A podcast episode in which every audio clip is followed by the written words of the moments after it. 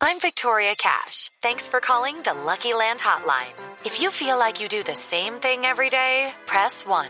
If you're ready to have some serious fun for the chance to redeem some serious prizes, press 2. We heard you loud and clear. So go to LuckyLandSlots.com right now and play over 100 social casino-style games for free. Get lucky today at LuckyLandSlots.com. Available to players in the U.S., excluding Washington and Michigan. No purchase necessary. VGW Group. Void prohibited by law. 18 plus. Terms and conditions apply. Como lo decíamos al comienzo de nuestro programa, el DANE, junto a la FAO, que creo que es la primera vez que lo hacen, ¿cierto? Sí, que se implementa esta herramienta de la FAO a nivel internacional para medir cómo está la inseguridad alimentaria en nuestro país. Y eso fue lo que aplicaron en este estudio. La directora del DANE es la doctora Piedad Urdino. La directora, un gusto saludarla. Gracias por atendernos. Muy buenos días a usted, a todas las personas que trabajan ahí en la mesa y a quienes nos están escuchando. Eh, directora, ¿y cómo hicieron el estudio? ¿Cómo logran obtener los datos que, pues, lo hemos dicho, son bastante reveladores? Bien, pues esta es una metodología FIDES. De hecho, pues hemos contado, como ustedes lo mencionaban, con la asesoría técnica de la FAO y en conjunto con ellos hemos obtenido este nuevo indicador, que es un indicador de inseguridad alimentaria. Entonces, esto consiste en tener una batería de ocho preguntas que comienzan con un encabezado de por falta de dinero u otros recursos y se hacen esas ocho preguntas. Entonces, estas ocho preguntas incluyen temas de se haya preocupado por no tener suficientes alimentos para comer o no haya podido comer alimentos sanos o nutritivos o con muy poca variedad. En fin, son ocho preguntas que nos permiten tener esta escala que va desde la seguridad alimentaria hasta una inseguridad alimentaria leve, moderada o grave con una estimación a partir de una metodología estadística. Y de ahí podemos entonces tener la prevalencia, que quiere decir el porcentaje de hogares que están bajo inseguridad alimentaria moderada o grave o inseguridad alimentaria grave, que es cuando ya no consumen alimentos durante un día o más. Sí, pero directora, para tener clara la muestra, ¿cuántas encuestas hicieron y a quiénes, cómo escogían o por estrato, comunidades, a quiénes se aplicaron estos ocho, estas ocho preguntas? Estas ocho preguntas en parte de nuestra encuesta nacional de calidad de vida. La hicimos durante el 2022. Esta encuesta se recoge todos los años, eh, entre septiembre y diciembre de cada año. Esta encuesta en particular es muy rica, no solo en la cantidad de preguntas que tiene, sino en el tamaño de la muestra. Tenemos un total de 88.328 hogares con encuestas completas y eso suman alrededor de 252.000 personas. 88.000 hogares a donde se hizo la encuesta. Exactamente, esto tiene una, sí es muy grande, es de las más grandes que tenemos en la entidad, eh, tiene una cobertura total nacional por regiones y también por departamentos, que eso es algo muy importante esta encuesta. Doctora, y además de estos resultados que ya habíamos indicado al principio del programa, que es el 28% de los hogares colombianos pues disminuyó su alimentación esto en el año 2022, también tienen algunos datos discriminados por, digamos, por el sexo, también por, eh, o sea, otras variables. Quería que más o menos nos, nos comentara sobre todo en el tema de la incidencia en los hogares que, en que la mujer, digamos, es la cabeza de hogar. Claro, aquí hemos hecho una caracterización por características sociodemográficas, otras económicas, que nos muestran exactamente cuáles son los hogares mucho más vulnerables frente a esta temática. Entonces tenemos, y pues cuando uno ya empieza a mirar cada una de ellas, pues como que empieza a montarse uno como una fotografía de cuáles son estos hogares donde tenemos mayor prevalencia. Primero es mucho más alto en las zonas rurales que en las zonas eh, que asociamos con las zonas urbanas, que aquí las llamamos cabecera, 32.5% de hogares tiene una prevalencia mucho más alta. Los hogares con muchas más personas, por ejemplo, los hogares donde hay cinco personas o más tienen una prevalencia de 39.7%. Aquellas que son de hogares monoparentales, es decir, donde hay un solo jefe del hogar, 33.1%. Esto es muy importante, donde hay menores de edad tenemos una prevalencia mucho más alta, con al menos un menor de 18 años, 32.8%, pero además, si es una persona de 5 años o más con discapacidad, que está dentro de este hogar es 38.3%, donde en efecto tenemos una jefatura femenina es 30.9%, y allí también es muy importante, los grupos vulnerables tienen unas necesidades muchísimo más altas. Por ejemplo, los hogares donde el jefe o la jefa se reconoce como indígenas, 46.3%, cuando se reconoce como negro, negra, afrocolombiano, afrocolombiana, raizal o palenquero, palenquera, llega a 40.7%, mientras que quienes no nos autorreconocemos como ninguna de estas entidades eh, o dentro de este autorreconocimiento étnico, pues es solamente el el 26.1% y algo muy parecido pasa con los migrantes que vienen de Venezuela. Alcanzan esta prevalencia de seguridad alimentaria moderado grave 44.7%. Casi la mitad. hay, hay, poblaciones, como usted dice, hogares que es casi la mitad. Eh, directora, eh, el, usted dice que en esta encuesta eh, pues lo hicieron en todo el país y estamos viendo, lo mencionaba María Camila al comienzo, pues en regiones como la eh, o departamentos como la Guajira, Sucre, Atlántico, Magdalena, Chocó y Cesar, es donde este problema de hambre se ve con más eh, fuerza. cuando hablamos de más fuerza, el panorama allí pues es desolador. Así es, ahí es bastante preocupante.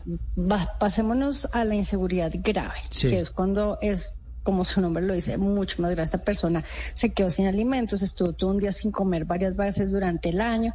Cuando miramos esa cifra de inseguridad grave en La Guajira alcanza a 17.5%. Ah.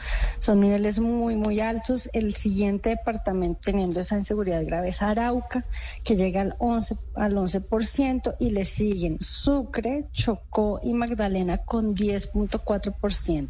Y esos son pues como el top 5, como los departamentos que tienen muchos más problemas con este tema de inseguridad alimentaria ya en, esas, en esos porcentajes que son graves, que si lo contrastamos con el que tiene el menor nivel, que es Caldas, es 2.5 Hello, it is Ryan, and I was on a flight the other day playing one of my favorite social spin slot games on chumbacasino.com. I looked over the person sitting next to me, and you know what they were doing?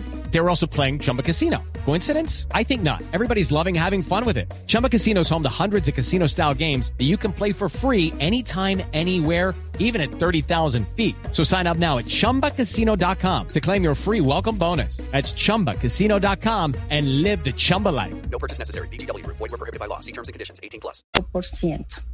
Sí, directora, eh, algo llamativo de este, de este informe que, como usted mencionaba, lo hacen todos los años, pero ahora está vinculado, tiene un carácter vinculante a lo que reporta la FAO sobre Colombia. ¿Qué efectos puede tener esto a cómo queda parado Colombia a nivel de región en seguridad alimentaria, que es un indicador del que habla casi que todo el tiempo el presidente Gustavo Petro y que aparentemente pues estamos literalmente ya siendo calificados? ¿Nos rajamos en esto? Bueno, pues esto es algo que tendremos que ver. Tener esta medida por primera vez la estamos produciendo en el país y esto es algo muy importante porque nos permite compararnos con otros países que ya la han desarrollado en el mundo. Dentro de ellos, pues América Latina tiene varios. Todavía no se han publicado las cifras para este año, pero la representante de la FAO en Colombia nos adelantó esta semana acá en el DANE que ya próximamente lo van a hacer. La próxima semana eh, deberían estar dando los resultados y ya pues nos, nos dijo que estos niveles son muy similares a lo que sucede en otros países de América Latina que también tienen la medición. Entonces pues ahí hay que esperar, hay que ya, ya revisaremos y pues ya, ya, ya nos podremos contrastar cómo estamos frente al resto del mundo. Doctor Ordinola, y algo que también estábamos resaltando hace rato era el hecho de que se produce el alimento en el país, sin embargo, no llega a las mesas de los colombianos eh, tal como se necesitan. Eh, no sé si hay experiencias en otros países que más o menos tengan esta situación que nosotros tenemos, cómo hacer eh, para que ese alimento llegue, digamos, aún cuando no hay las posibilidades económicas, no hay algunas herramientas o vías que se puedan aplicar? ¿Alguna experiencia que nos pueda servir aquí en Colombia? Bueno, pues esto sin duda alguna corresponde a unos estudios que sean mucho más profundos, pero eso desafortunadamente que estás mencionando no es algo exclusivo de Colombia. El problema de la distribución y comercialización de los alimentos es un problema universal. Esto sucede en casi todos los países. La gente sufre de problemas de hambre no porque no haya suficiente comida. Hace muchos años como humanidad resolvimos ese tema. Tenemos comida suficiente para todos los habitantes del planeta, solamente que no hemos aprendido cómo distribuirlos de la manera más eficiente para que nadie sufra hambre. Entonces, pues esto, de nuevo, repito, es algo que ya se conoce, se ha estudiado y pues requiere pues de un conocimiento mucho más profundo, unos estudios más profundos para mejorar precisamente esas condiciones de distribución y comercialización de la comida. Mm, se, se lo traduzco yo siempre, hoy he utilizado esa frase varias veces de manera un poco más coloquial. El tema es que hay comida, pero la gente no tiene plata para comprarla. Eso es lo que hay que corregir. No solo la plata, sin duda alguna, esa es una de las barreras, pero también hay barreras físicas, sobre todo, digamos, pensemos en las hambrunas de los ochentas, eh, que fueron hambrunas terribles en varios países del África, y ahí lo que pasaba era sencillamente que hay unas barreras físicas dentro de los conflictos que vivieron, por ejemplo, esos países. Entonces, se, hacen unas barreras físicas que no permitían la comercialización ni entrada ni salida de comida, ni de productos, ni de medicamentos, ni de nada. Entonces, cuando se cierran, digamos, de esta manera física, digamos, es el ejemplo más dramático, ¿no? Pero pues es lo que permite tener en, la Colombia, Perdón, la interrumpo. ¿En Colombia hay circunstancias, por ejemplo, donde no llegue comida por el conflicto armado? Bueno, eso es algo que no, no tengo yo la información suficiente. Eh, eso es algo que seguramente tenemos que preguntarle a algún experto en, en No, pero, pero cuando usted habla de otras circunstancias, en el caso colombiano puntual, ¿qué puede ser? Aparte de la falta de, de recursos, de plata. Bueno, es de nuevo, yo no puedo saberlo, no digamos, eh, lo sé porque he estudiado el tema, pero no porque eh, tenga la información presente acá. Claro, la entiendo. es decir, el tema no es solamente plata, hay otros factores que inciden para que la gente no tenga acceso a, alimentos de calidad y en cantidad. Así es. Eh, directora, una cosa final, de todo este análisis que ustedes hicieron, no tienen el número, pero ¿qué proporción de niños son los que se ven afectados por esta inseguridad alimentaria? Bueno, todavía no tenemos esa cifra exacta, pero sí le puedo dar la cifra porque eh, este indicador nos permite traducir en volúmenes de población. Sí. Entonces, cuando pensamos en la cantidad de colombianos y colombianas que tienen una prevalencia de esta inseguridad alimentaria moderada o grave, suman 15 millones 560 mil personas. Y si lo pensamos en cuántas personas están sufriendo una prevalencia de inseguridad alimentaria grave, alcanzamos a los 2.638.000 personas. No, eso, eso es una cifra eh, espantosa, dolorosa. Directora, de verdad, muchísimas gracias y muy ilustrativa su explicación sobre una fotografía difícil, dolorosa, pero muy útil la herramienta, esta, esta encuesta gigante que ha hecho el DANE con el apoyo de la FAO para em, establecer cómo se alimentan los colombianos. Un abrazo y feliz domingo. Muchísimas gracias, lo mismo para usted, para todos los oyentes. Piedad Urdino, la directora del DANE, el tema de la inseguridad alimentaria. 28 de cada 100 colombianos. 100 hogares. 100 hogares, o en, en 28 de cada 100 hogares no se come bien y se come menos. Mm, Todo por cuenta de la pobreza y de otros factores. Opinión, análisis y mucho más aquí en Sala de Prensa Blue.